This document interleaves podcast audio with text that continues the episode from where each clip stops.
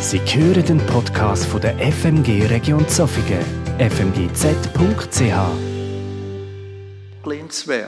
Und wir wollen uns ehrlich öffnen.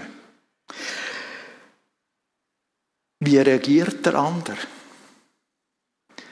Was versteht der andere, wenn ich mich öffne? Angst kann auch schützen. Es gibt gesunde Angst, ja.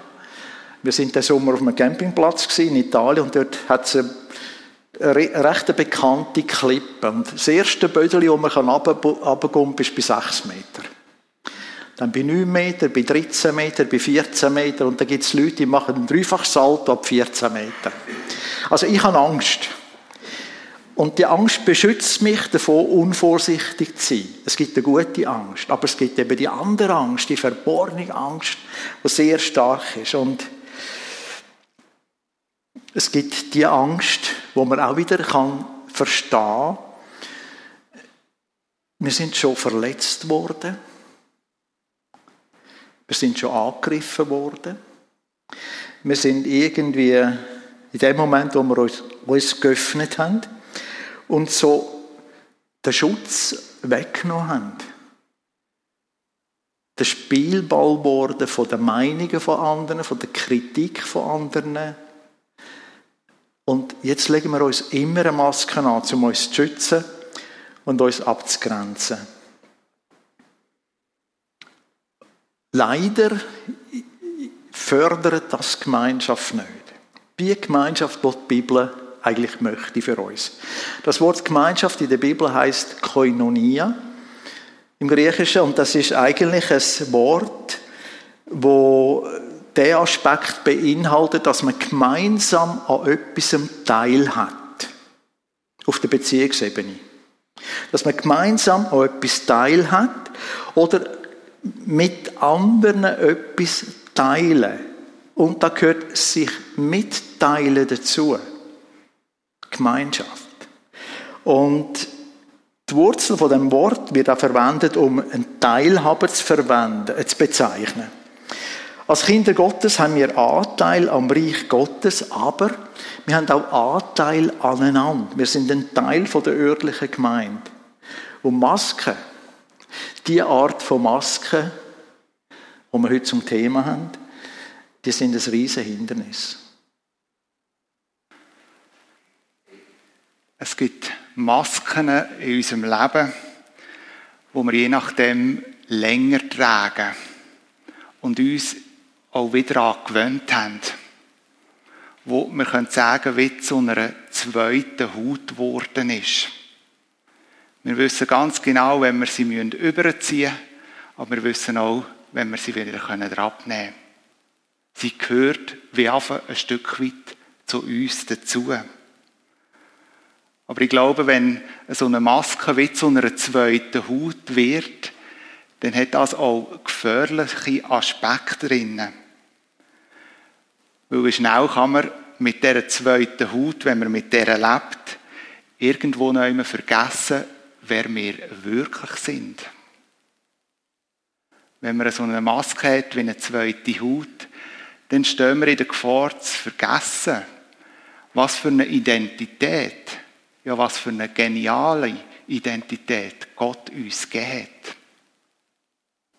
Das, was er in unser Leben hineingelegt hat, was uns ausmacht. Wir können sagen, so eine zweite Haut birgt Gefahr in sich, dass wir wie unser persönliches Ich verlieren. Aber es gibt auch andere Masken. Masken in den verschiedensten Lebenssituationen, die uns schwerfallen aufzusetzen. Aber wir fühlen uns fast wie gezwungen. Oder aber, dass wir die Maske aufsetzen können, aber mit der Zeit schwer wird. Und dann gibt es Lebensmomente, wo die schwere Maske plötzlich auf den Boden poudert und unser Gegenüber das wahre Gesicht sieht. Vor einiger Zeit habe ich einen Bericht von einem Familienvater gelesen. Er hat in diesem Bericht geschildert, wie er sein Leben in der Familie geführt hat, eigentlich immer mit einer Maske an. Ein Teil von ihm hat die Familie nicht kennt. Am Anfang ist das noch gut gegangen, irgendwo noch immer einen Schein zu wahren. Aber die Maske ist schwer geworden. Und irgendwann ist er an den Punkt gekommen, wo er sie nicht mehr mögen. Und wo er vor seiner Familie die Maske wie gezwungen worden ist, abzuziehen. Der Bericht von dem Mann hat mir etwas vor Augen geführt. Aber nicht nur bei ihm, sondern auch die Masken, die ich vorhin beschrieben habe. Masken können wie ein Gefängnis sein, können uns gefangen machen. In der Bibel lesen wir einen Vers, wo uns eigentlich genau das Gegenteil vor Augen führt. Nämlich, dass Gott uns ein Leben zugerechnet hat, wo wir nicht in der Gefangenschaft leben, sondern in der Freiheit. Der eine Vers, wo mein persönlicher Lebensvers geworden ist, steht in Galater 5,1, wo es heißt, zur Freiheit hat uns Christus befreit. So steht nun fest und lasst euch nicht wieder das Joch der Knechtschaft auflegen. Jesus Christus hat uns zur Freiheit befreit. Auch im Blick aufs Maskentragen. Er wünscht sich, dass wir in ein Leben ohne Maske drin finden. Ja, dass wir das Joch der Maske nicht immer und immer wieder auf uns nehmen. Doch was braucht es, dass wir in einer Gemeinde, in einer Gemeinschaft können angstfrei und in Freiheit ohne Maske leben? Es ist in einem Satz eigentlich zusammenzufassen. Und der Satz, der hat Jesus seinen Jünger weitergegeben. In Matthäus 7,12 heißt es, alles nun, was ihr wollt, dass euch die Leute tun sollen, das tut ihr ihnen auch. Ich denke, vielen ist der Satz, der Vers bekannt. Und ich glaube, wenn man ihn so vorliest, würden viele von euch nicken. Genau so sollen wir miteinander umgehen. Weil wenn wir so miteinander leben, sind wir auch wenig gezwungen, Masken anzulegen. Aber ich glaube, das Alltagsleben zeigt uns, dass das gar nicht so einfach ist. Vor einiger Zeit hat mir ein Freund erzählt, wie er einen Seelsorger besucht hat, um einige Sachen in seinem Leben zurecht, also nicht zurecht zu biegen, aber in die Ordnung zu bringen. Und er ist zu dem Seelsorger gegangen und der Seelsorger hat zu ihm gesagt, erzähl mir doch einfach mal all die Lebenssituationen. Ich lasse dir zu. Und so hat mein Freund angefangen, eins ums andere aufzählen, die verschiedensten Facetten. Es hat einen Moment gebraucht und in dem Verzählen hat er plötzlich gemerkt, wie sein Seelsorger vis-à-vis eingeschlafen ist.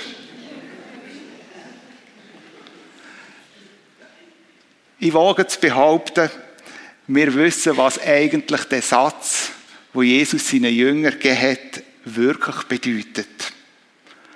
Doch wie oft verhalten wir uns irgendwo anders?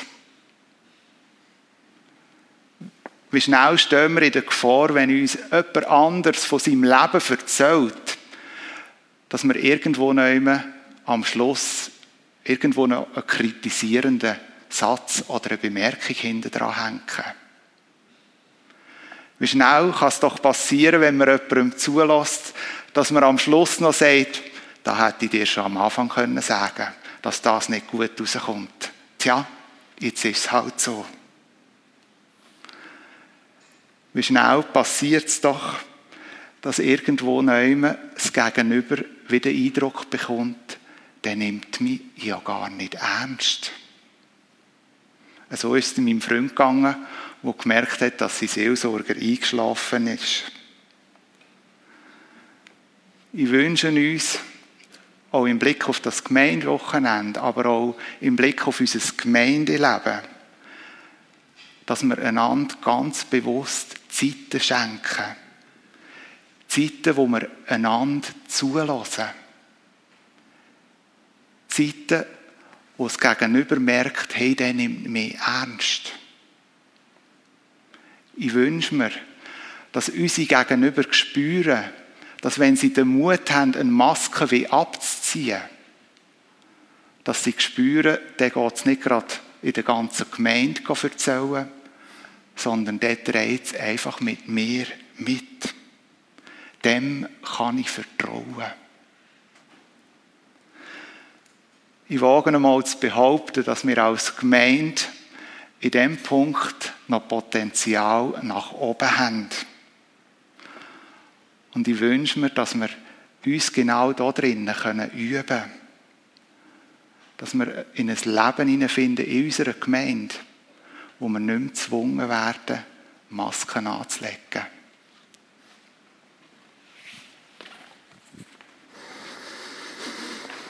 Und ich glaube, dass wir schon sehr weit sind, dass wir in ganz vielen Bereichen und mit ganz vielen Menschen untereinander in der Gemeinde eigentlich nicht mehr das Bedürfnis haben, Masken aufzusetzen, dass wir ehrlich sind zueinander. Aber es gibt ganz viel Potenzial nach oben, ja. Ich möchte noch zwei Aspekte jetzt mehr noch von der Bibel her zeigen. Äh, wo uns helfen können, mit der inneren Einstellung zu dem Thema anders umzugehen. Wer hat Angst vor Jesus Christus? Wenn jetzt eine Hand aufgegangen wäre, hätte ich, glaube ich, ein Problem gehabt. Also wir haben keine Angst vor Jesus, weil wir von ihm schon angenommen worden sind, ohne Wenn und Aber. Wir gehören ihm, weil er uns liebt, obwohl er uns durch und durch kennt. Da braucht er keinen Röntgenapparat, da braucht er kein ganz verrücktes Computerprogramm. Er weiß, wer wir sind. Er sieht ja unser Herz, ja unseren Sinn. Er weiß, wer wir sind. Jesus lehnt uns nicht ab. Das haben wir ja erlebt. Er sagt Ja zu dir und zu mir. Er sagt Ja zu uns. Er stillt unsere Ursehnsucht nach angenommen sein. Wir haben die Sehnsucht in uns, dazu zu gehören, neu mit können verankert sein, geliebt zu sein, trotz unserer Mängel. Er stillt die Ursehnsucht. Und er nimmt auch die Urangst weg, abgelehnt zu werden. Abgelehnt zu werden wegen unserem Versagen, wegen all diesen Defiziten, die zu unserem Menschsein gehören, diese Angst nimmt Jesus weg. Und weil er mich liebt, trotz meiner Mängel und trotz meinem Versagen, und ich, da nochmal, ich glaube, da kommen wir zum Kernpunkt vom Thema, weil er mich liebt, trotz meiner Mängel und Versagen, trotz meinem Menschsein mit der unvollkommenen Art, auch als Christ, kann ich ihm vertrauen? Öffne ich mich ihm? Und so ist Gott. Und je mehr wir uns dessen bewusst werden, dass das so ist, umso weniger werden wir abhängig von dem, was Menschen über mich denken. Wenn ich ganz tief überzeugt bin, in meinem Innersten, und das sollen wir sein, das dürfen wir sein, Jesus ist für mich. Er sagt Ja zu mir. Wenn ich die Bestätigung von Gott habe, dann werde ich weniger abhängig von der Bestätigung, wo ich von Menschen brauche. Und ich möchte, dass uns ganz neu bewusst wird, wir sind von Jesus bedingungslos geliebt und angenommen. Und dort, das ist, würde jetzt in der Medizin man sagen, ist ein Therapieansatz, der uns kann befreien von der Angst vor Masken. Es ist gut, dass man ab und zu uns, uns die Frage stellt, was denkt Gott von mir? Aber eben, was denkt Gott von mir? Und nicht, was denken Menschen von mir? Und es ist gut, wenn wir Jesus sagen, ich möchte dir gefallen. Verändere mich. Ich danke dir für deine Geduld. Ich danke dir, dass ich immer noch darf mit dir unterwegs sein. Das ist gut. Aber es ist auch befreiend. Weil Jesus sich eben nicht zurückzieht, wenn wir fallen, wenn wir stolpern, wenn wir nicht so auf ihn hören, wie wir das gern oder eigentlich sollten. Und das führt uns in die Freiheit hinein, die Benny erwähnt hat. Eine qualitative Freiheit, die durch nichts anderes zu ersetzen äh, möglich ist.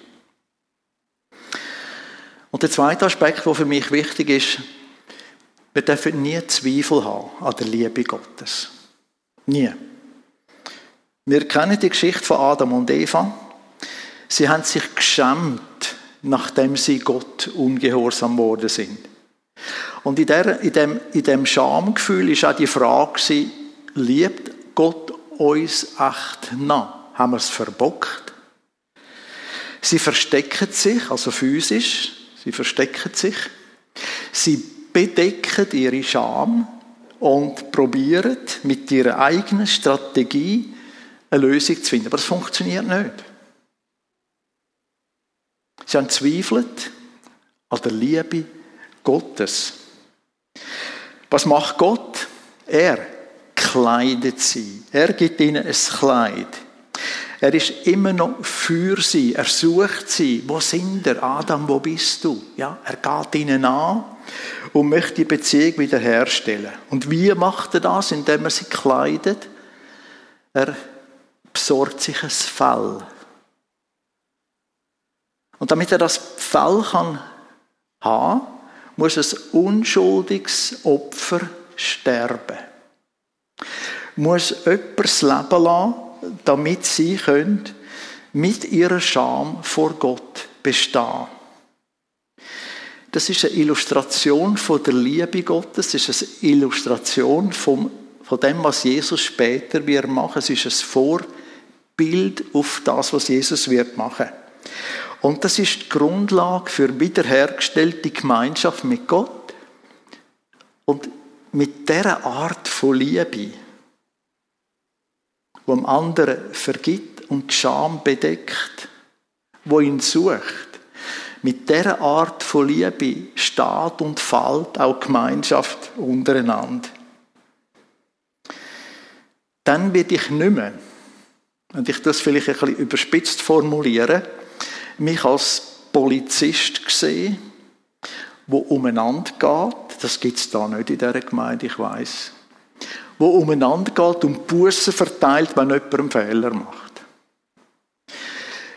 Und wir könnten die Geschichte in Lukas 20 lesen, interessant, wie die Pharisäer Jesus nachspioniert haben und immer darauf gewartet haben, dass er endlich etwas falsch macht, damit man ihn hat können anklagen Also wir gehören auch nicht zu einem geheimen Geheimdienst, ja, wo irgendwie alles überwacht, sondern wir dürfen Träger von der Liebe Jesus sein. Und wenn ich etwas höre, was nicht gut ist, dann bete ich dafür.